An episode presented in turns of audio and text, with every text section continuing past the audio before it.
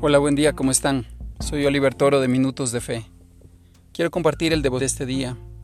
En Mateo 11:28, traducción lenguaje actual, dice, Ustedes viven siempre angustiados y preocupados, vengan a mí y yo los haré descansar. Las palabras relacionadas con el estrés son angustia, preocupación, cansancio, carga, decepción, crisis, soledad, depresión, tristeza, desesperación, abatimiento. Es como una plaga en nuestra era moderna, pero no es reciente, sino que desde los tiempos de Jesús ya existían, porque son enfermedades del alma humana.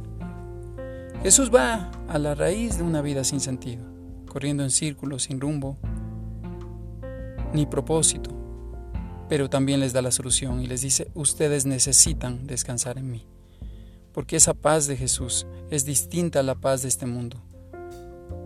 Su descanso trae descanso a lo más profundo de nuestro ser y de nuestra alma. Quiero invitarte a orar conmigo de esta manera. Señor Jesús, vengo a ti, mi fuente de vida, de paz y de descanso. Al igual que el Salmo 23 te digo que en lugares de delicados pastos me harás descansar hoy. Solo en ti encuentra descanso mi alma.